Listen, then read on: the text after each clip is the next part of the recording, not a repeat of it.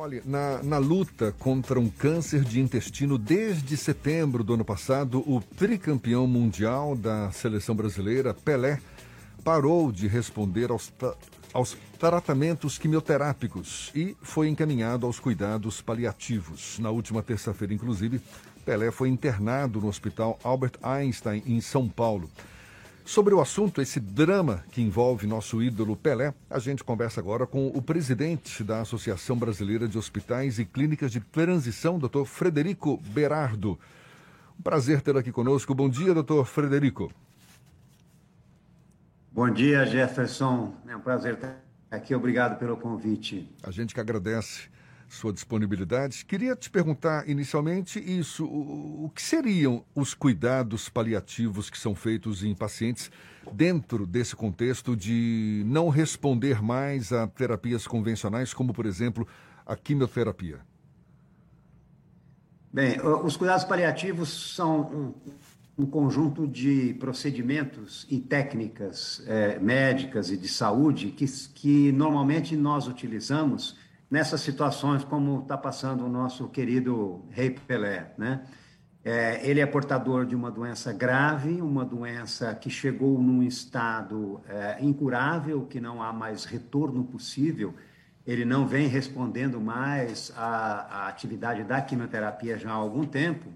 É, então, nessa situação, a opção que se faz em nome de um fim de vida mais digno, em nome de um conforto para o paciente, é, utilizar uma série de técnicas que são os cuidados paliativos para que o paciente tenha um alívio de sintomas e tenha uma, um conforto mesmo nesse final de vida. Então, são medicamentos, são técnicas, são procedimentos que são utilizados para que o paciente tenha realmente é, o mínimo de sofrimento, né, um controle de dor, um controle do, da insuficiência respiratória que muitas vezes acontece nessas situações, e, e você é, interrompe normalmente o tratamento ora, que era um tratamento curativo, né, no caso dele a quimioterapia, mas que não estava funcionando mais e estava, em geral, nessas situações, esses tratamentos curativos, quando é, é, se insiste no uso deles é, e o paciente já não responde mais, eles passam a trazer uma série de inconvenientes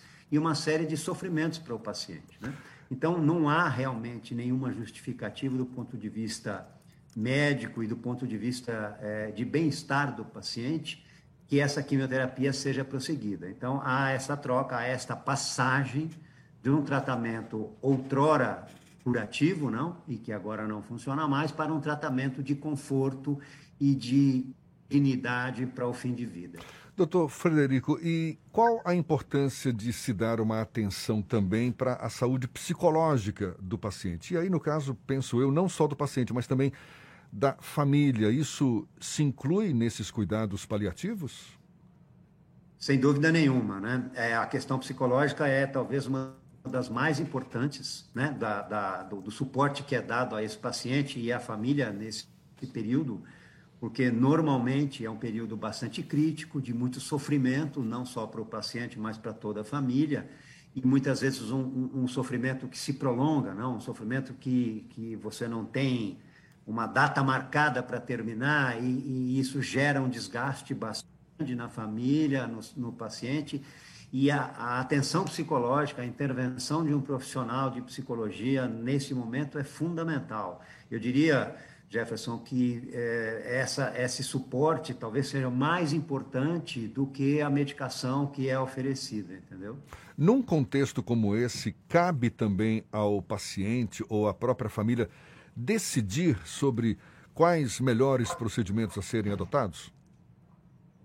Claro, é, é, essa decisão é, do, do, da opção pelos cuidados paliativos é sempre uma decisão compartilhada, né? Uma decisão compartilhada entre o médico que está comandando, em geral, o tratamento desse paciente, é, é, com a família e com o paciente, evidentemente, quando o paciente tem condição ainda de, de decidir, tem condição ainda de entender o que está acontecendo no processo. Né?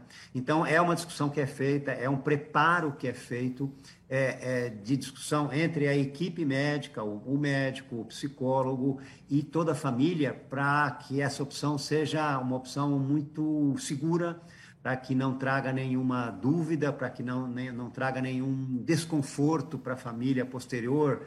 Ah, eu tomei a decisão precipitadamente, não, o médico não informou direito.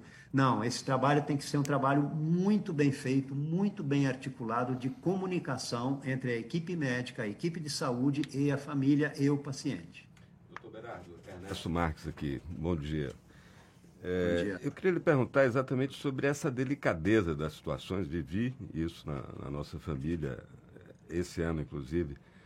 É, e há questões éticas aí sempre muito sensíveis quando alguma família está vivendo esse momento, como é o caso da família do, do Pelé agora. Né?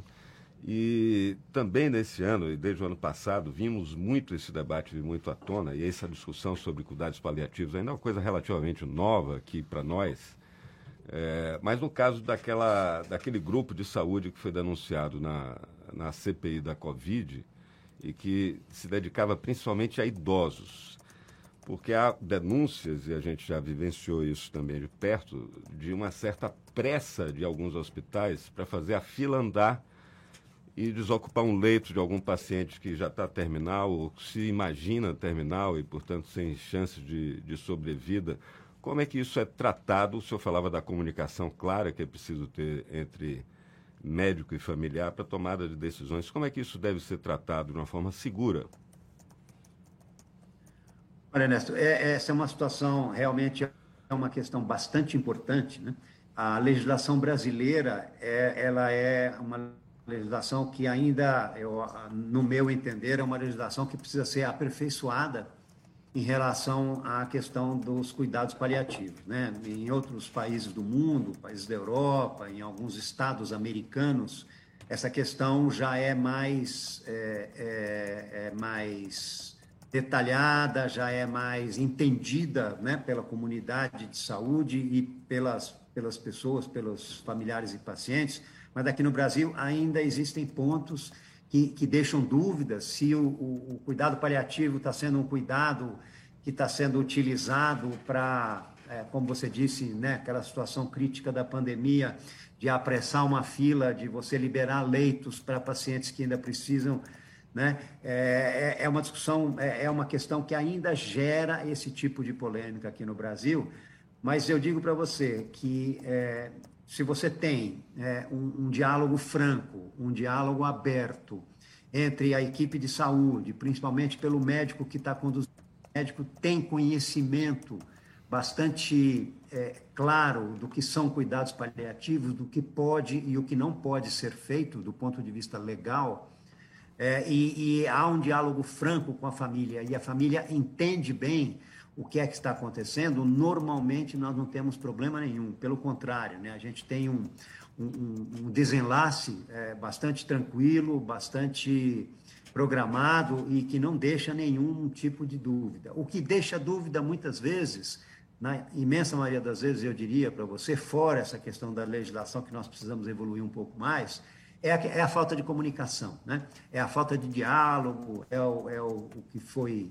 o que não foi dito e deveria ter sido dito, entendeu? Ou até às vezes, eh, também já vi isso, doutor, em, em hospitais, me perdoe, há uma certa arrogância da medicina, principalmente quando está lidando com, com pacientes de famílias que têm menos acesso à informação. Muitas vezes se dá de forma até é, é, violenta. Né? Como é que, que o paciente pode se proteger desse tipo de situação? Qual é a, a fonte realmente segura para que uma família se sinta segura também para autorizar a partida para essa fase, que já é uma fase de despedida mesmo, né? É, daquela pessoa que está ali em estado terminal, né?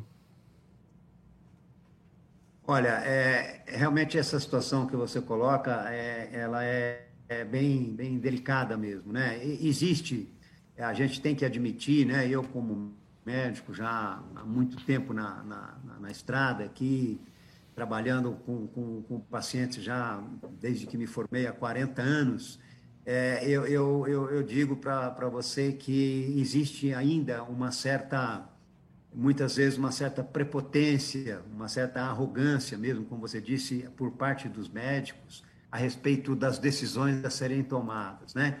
Afinal de contas, né, nós estudamos tanto tempo, temos tantas especializações e tantas formações e tanta experiência ao longo dos anos e, e, e, temos que compartilhar esse conhecimento, compartilhar essas decisões com pessoas que é, não detêm esta bagagem, não detêm esse conhecimento todo. Mas eu, eu digo para você que é, a gente precisa lutar muito, a gente que eu digo, nós como médicos, lutarmos muito contra esse tipo de tendência e, e sempre, sempre compartilhar o máximo possível todas as decisões que tomamos com os familiares, é, não importa nível cultural, nível educacional, nível socioeconômico do familiar ou do paciente, todos têm condição de entender, todos têm é, direito partilhar essas decisões, de tomar essas decisões em conjunto com o médico. Né? A gente precisa abrir essa discussão de uma maneira muito democrática, muito aberta, sempre o tempo todo. E eu digo para você, nesses anos todos, sempre quando a gente faz isso, a gente acaba acertando e acaba tomando a melhor decisão para o paciente e para a família. A gente está conversando aqui com o médico Frederico Berardo, que é também presidente da Associação Brasileira de Hospitais e Clínicas de Transição. Doutor Frederico, para a gente encerrar, ainda em relação a Pelé, discute-se muito hoje se, se ele vai conseguir presenciar o possível hexa da seleção brasileira, se ainda terá uma sobrevida prolongada por um tempo maior. É possível fazer previsões, ou seja, precisar marcos para quem está numa situação irreversível como esta que parece ser a situação de Pelé? Olha, infelizmente não. Né? É, a gente não consegue, apesar de termos é, é, instrumentos que, que fazem a, a, o prognóstico né, de quanto tempo o paciente tem de vida, se usam escalas para calcular quanto tempo esse paciente pode sobreviver, esses cálculos, essas escalas, elas são imprecisas, né? A gente consegue estimar grosseiramente quanto tempo mais aquele paciente tem de vida e, invariavelmente, é, é nós erramos, né? Invariavelmente, quando você faz, aplica uma escala em cima dos sintomas que o paciente tem, do estado que ele está, você fala, bom, esse paciente ainda deve ter uma sobrevida de uma semana. E muitas vezes esse paciente acaba falecendo antes, ou ao contrário, né? Esse paciente que uma semana que você tinha previsto, ele acaba ficando, às vezes, até mais de, de um mês ainda antes de, de, de falecer, né? Então, eh, nós estamos aí no, no, na metade final da Copa do Mundo, temos ainda eh, três jogos para o Brasil, se o Brasil né, avançar. É, é, eu, eu, diria para você que acho possível que o nosso querido Rei Pelé consiga assistir, consiga chegar até o final da Copa e, e quiçá, ter a felicidade, ter a aventura de ver o Brasil campeão com o Hexa, né? Mas não, não diria para você que é uma certeza que a gente possa chegar aí até o final, não. É, e tenha certeza, é uma torcida aí de milhões de brasileiros também. Ontem, inclusive, fizeram uma homenagem belíssima, não é? Após a vitória do Brasil sobre a Coreia do Sul. Estenderam lá uma faixa em homenagem a Pelé. Certamente muita gente torcendo por essa é, é, recuperação. Nada mais justo, né? Nada mais justo, nada mais justo. Doutor nada Frederico Berardo, muito obrigado pela sua disponibilidade, pela atenção dada aos nossos ouvintes. Um prazer falar com o senhor e seja sempre bem-vindo aqui. Um bom dia, até uma próxima então. Agradeço a oportunidade e estou à disposição de vocês para o que for preciso. Muito obrigado. Muito obrigado mais uma vez. Agora, 17 minutos para as 9 na tarde, FM.